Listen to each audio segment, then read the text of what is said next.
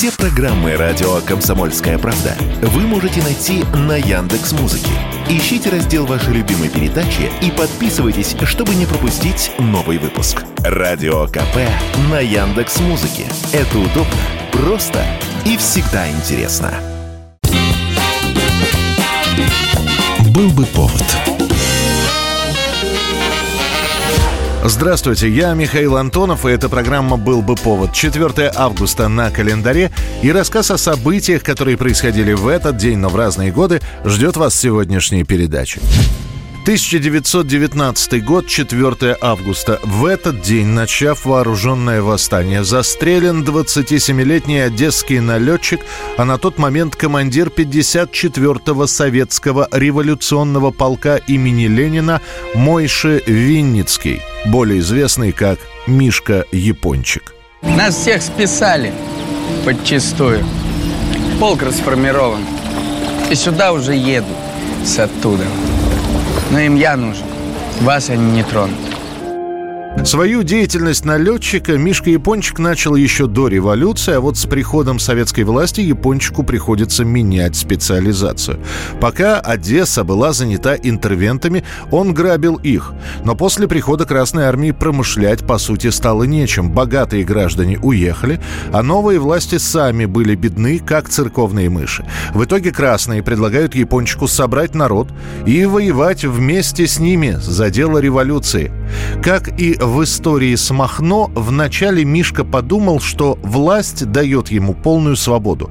Поэтому он довольно быстро собирает анархистов, бывших членов своей банды, списанных на берег моряков, студентов. Так и получается сначала отряд, а после и полк. Тихо! Еще так сразу расстрелять, товарищ комдив. Вы кто? Винницкий. Японец. Тот самый. Командир 54-го полка.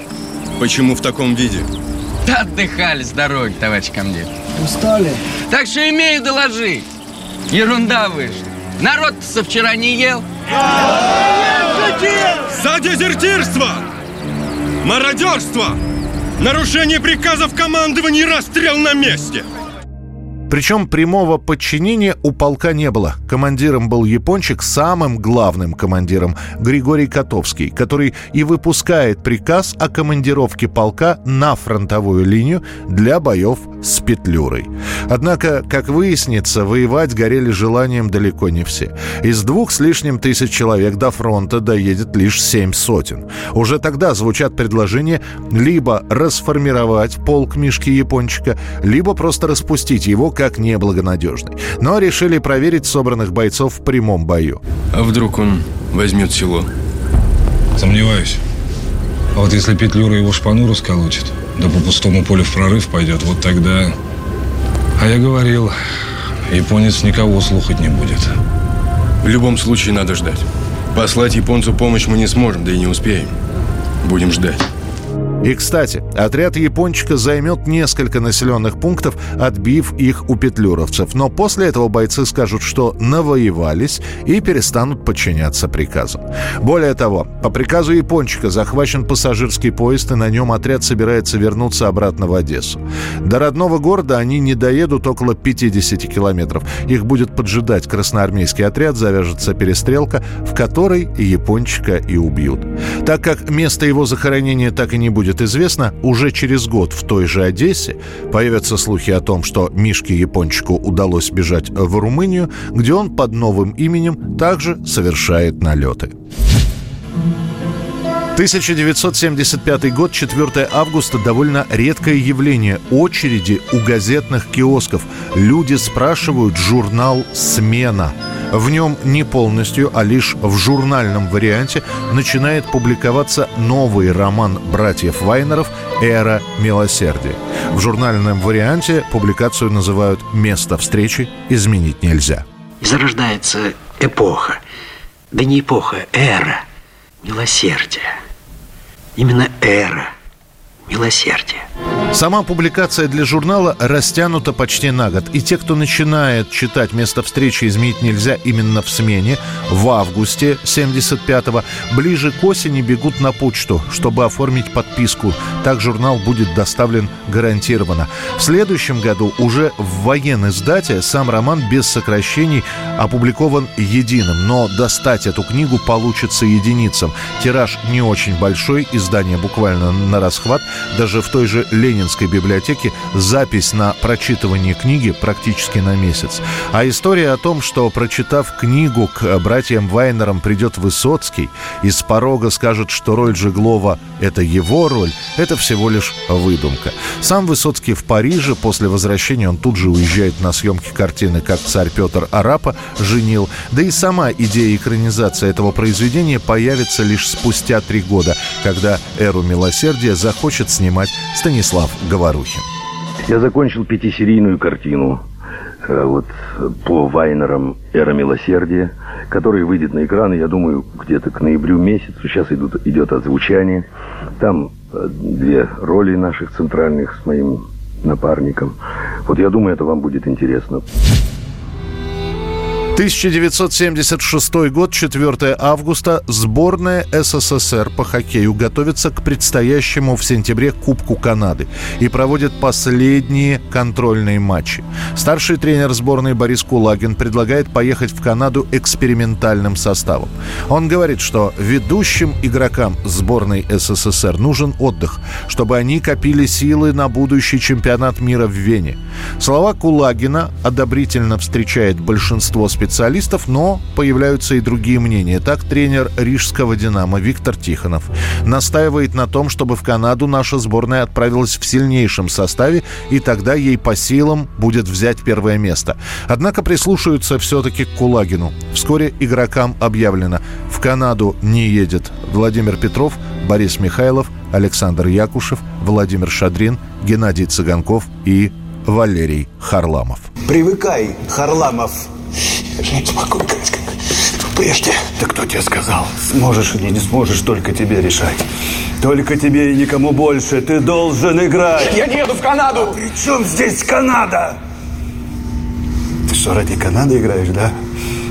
Ради славы и наград? Да ты жить должен. Понял? Жить и не ради Канады. Жить и играть. Наша сборная на Кубке Канады выступит слабо. Несмотря на две победы, одну ничью и одно поражение от чехов, по набранным очкам хоккеисты Советского Союза займут лишь третье место. Будет шанс на реванш на чемпионате мира, о чем говорил Кулагин, но и там на следующий год советские хоккеисты окажутся всего лишь третьими. 1998 год. В самом начале года жители России учат для себя новое слово «деноминация», а в августе 98 вступает в силу указ под названием «Об изменении нарицательной стоимости российских денежных знаков и масштаба цен». На вопрос о том, слышали ли респонденты об объявленной с начала года деноминации, все опрошенные ответили утвердительно. Отношение же к возврату старой системы исчисления денег разное. Что я думаю, что опять обыкновенным людям будет очень плохо. К тому времени действительно становится понятно, с нулями на ценниках и купюрах нужно что-то делать. Средняя зарплата по стране около 900 тысяч рублей. Килограмм муки 3200, сахар 4200, мясо от 15 тысяч и выше. Реформу с деноминацией предлагают провести Ельцину еще в начале 96 году, но тогда он был занят предвыборной гонкой. После 97-го проект отправлен на доработку, и к 98-му оформленное постановление кладут на стол Ельцину. Реформа подразумевает замену старых денег на новые с меньшим номиналом. Инициатива сопровождается перерасчетом цен, тарифов, зарплат, пенсий, пособий, а также других выплат. Вы берете старыми деньгами? 50 тысячными, 100 тысячными, мелкими? Да. У вас нет никаких проблем с этими деньгами? Ну, каких? Мы мелочь берем. Нет, все мы принимаем. Вот, что поступило у вас распоряжение негласно от хозяина не брать старые деньги? Нет, нет, нет, не было такого. Народ на всякий случай успокаивают. Для вас ничего не поменяется. Народ на всякий случай не поверит и начнет скупать доллары, считая, что это самая крепкая валюта. Как ни странно, деноминация действительно пройдет в стране относительно спокойно. И спустя неделю многие уже начинают привыкать к новым ценам. Однако на этом экономические новости августа 98 не закончатся. Уже через две недели в стране разразится один из крупнейших экономических кризисов. 1990 год, 4 августа. 20-летняя певица Мэрайя Керри, которая только в июне выпустила свой первый альбом, на 4 недели с этого дня возглавляет американский хит-парад с песней «Vision of Love». Несмотря на то, что музыкальные критики скептически оценивают дебют певицы, пластинка Мэрайя Керри по итогам года становится одной из самых продаваемых, а в следующем году Мэрайя получает свои первые статуэтки Грэмми как лучший начинающий исполнитель и лучшая поп-вокалистка.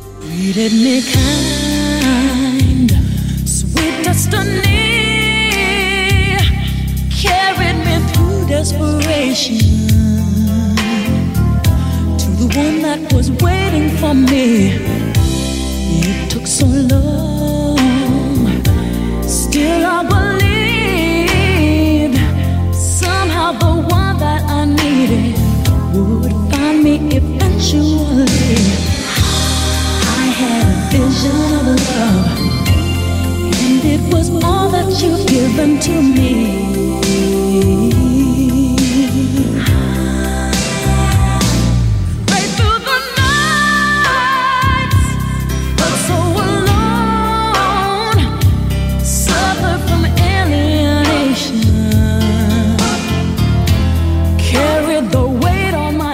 Это была программа «Был бы повод» и рассказ о событиях, которые происходили в этот день, 4 августа, но в разные годы. Очередной выпуск завтра. В студии был Михаил Антонов. До встречи. Был бы повод.